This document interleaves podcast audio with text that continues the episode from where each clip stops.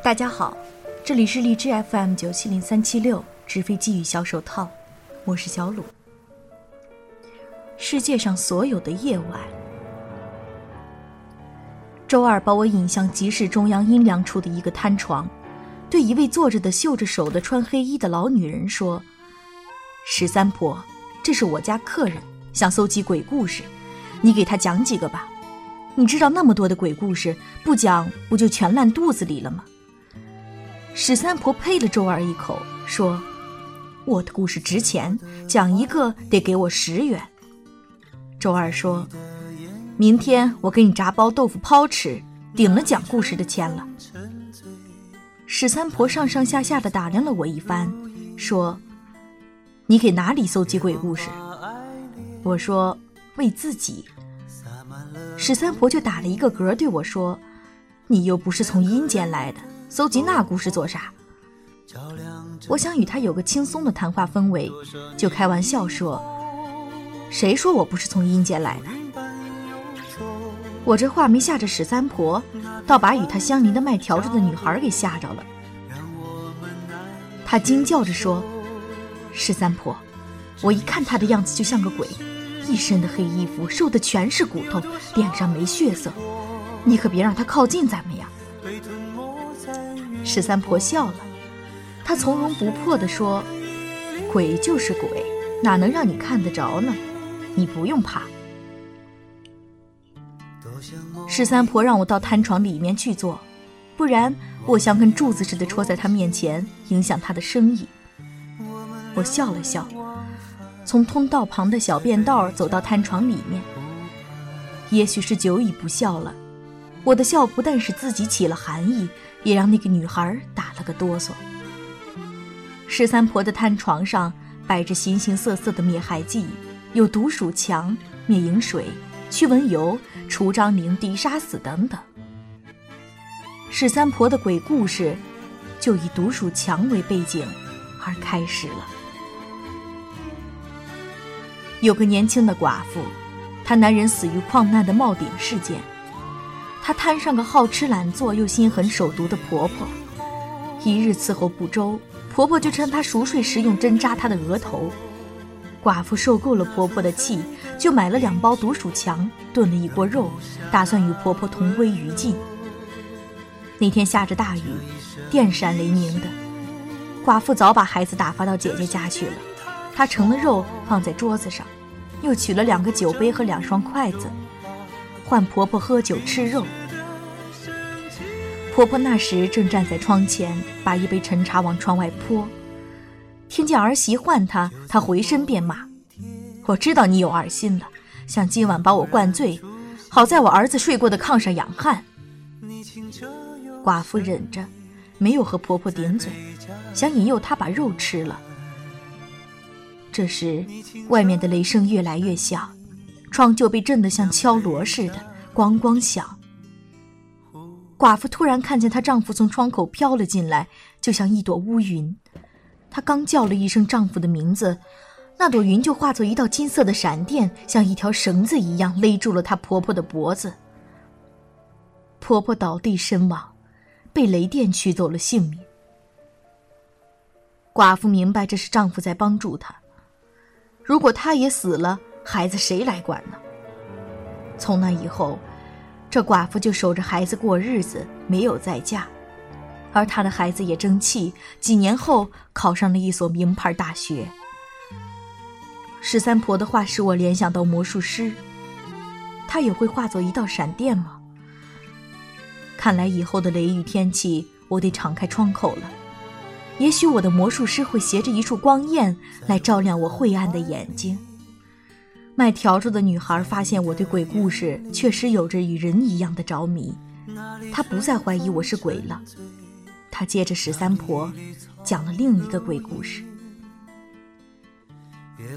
我表哥在乌塘自来水公司当司机，他有一个朋友叫贾固，在法院工作，是法警。有一年冬天，贾固的车掉进雪窝里，换我表哥帮他拖出来。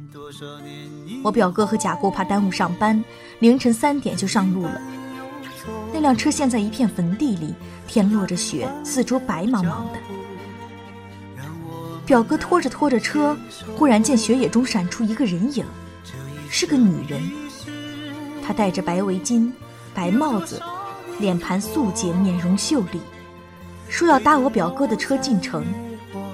在那样一个荒僻的地方，突然出现这么一个女人，我表哥觉得蹊跷，就问他怎么这么早就来到野外。那女人只是笑，并不出声。再问他是人是鬼时，他摆摆手就消失了。表哥吓得腿直哆嗦，他们把车拖出来，再也不敢回头看一眼坟场。表哥跟贾固说。他当法警，一定是枪毙错了人，冤魂才会从坟地飘出来。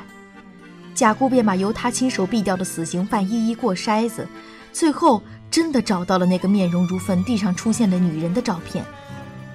她在七年前就被处决了。存档的卷宗说她红杏出墙，杀害了丈夫。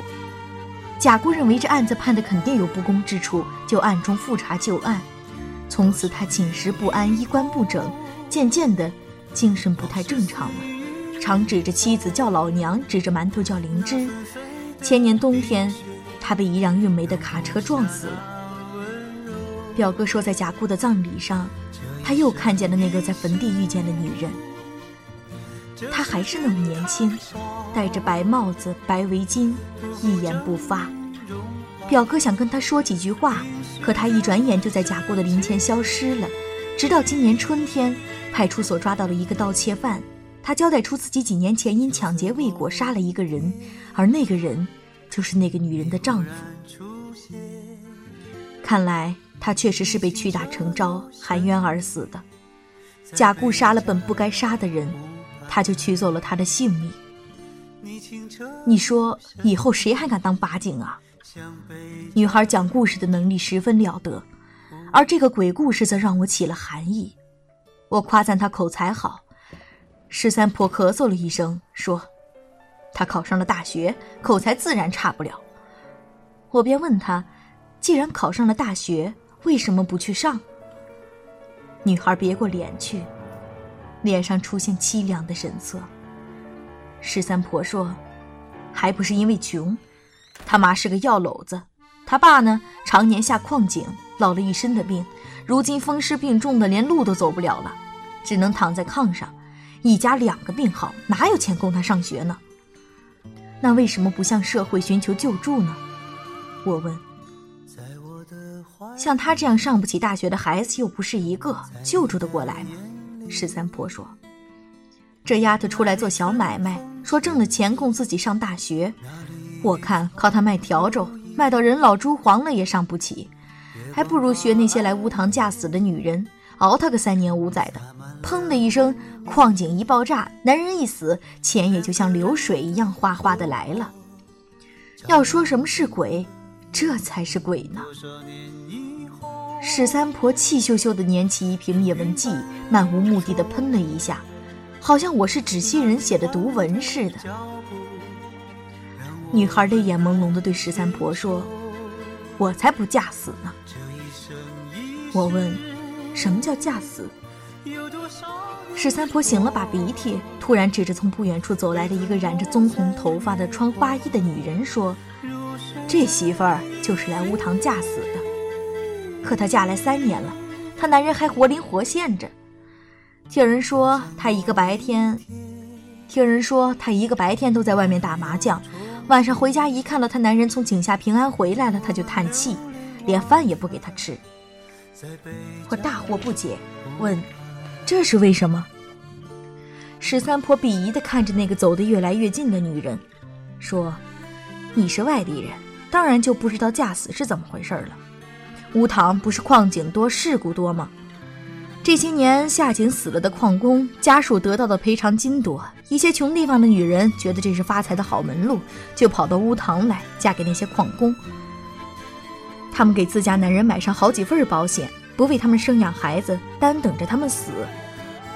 我们私下里就管这样的女人叫嫁死的。前年井下出事故时，你看吧，那些与丈夫真心实意过日子的女人哭得死去活来的，而外乡来的那些嫁死的呢，他们也哭几嗓子，可那是干嚎，眼里没有泪。这样的女人真是鬼呀！那个遭史三婆贬损的女人走到摊床前了，她拿起一瓶迪沙死，问：“多少钱？”史三婆说：“九块。”那女人嘟囔道：“不是六块吗？”史三婆抿了一下额前的头发，说：“卖给你就是九块，爱买不买。”女人撇下瓶子说：“又不是你一家卖迪沙死。”他瞪了十三婆一眼，离开了摊床。我望着他的背影，看着他袅娜的腰肢和裸露着性感的胳膊，有一种分外寒冷的感觉。十三婆的生意在九点以后开始兴旺了，看来乌堂下棋的文营很多，买灭害药的百分之九十都是女人。史三婆没忘了见缝插针的给我讲故事，什么女人死后变成了狐狸，迷死了猎人，无缘无故的怀上了鬼胎，这孩子出生后是个混世魔王，无恶不作。可我对这些传说的鬼故事已经不感兴趣了。集市上人影重重，谁能想到有一些却是鬼影呢？炸油糕与麻花的甜香气与炸臭豆腐干的气息混合在一起。卖瓜果蔬菜的与卖粮油副食的争先恐后的吆喝着，地面渐渐地积了瓜子皮、纸屑、烟蒂、菜叶等遗弃物，当然，还有人们随口吐出的痰。蒋百嫂也出现在集市上的。十三婆告诉我，她男人蒋百失踪后，她就来集市买油茶面了。她是集市中来的最晚的生意人，因为她夜晚老是喝酒带男人回家鬼混。所以起得迟。她说蒋百嫂的油茶面生意还不错，男人们很喜欢候在她的摊床前。江百嫂仍是一袭黑衣，挽着发髻，嘴里嚼着什么，胳膊上挎着一个木桶，木桶里装着油茶面。他看人的目光是迷茫的、懒散的，步态微微踉跄，似乎还没醒酒的样子。他穿行在集市中。就像一股凛冽的风掠过湖面，泛起寒波点点。很多人都抬眼望着他，就像看戏中人似的。这一生一世，有多少你我被吞没在月光如水的。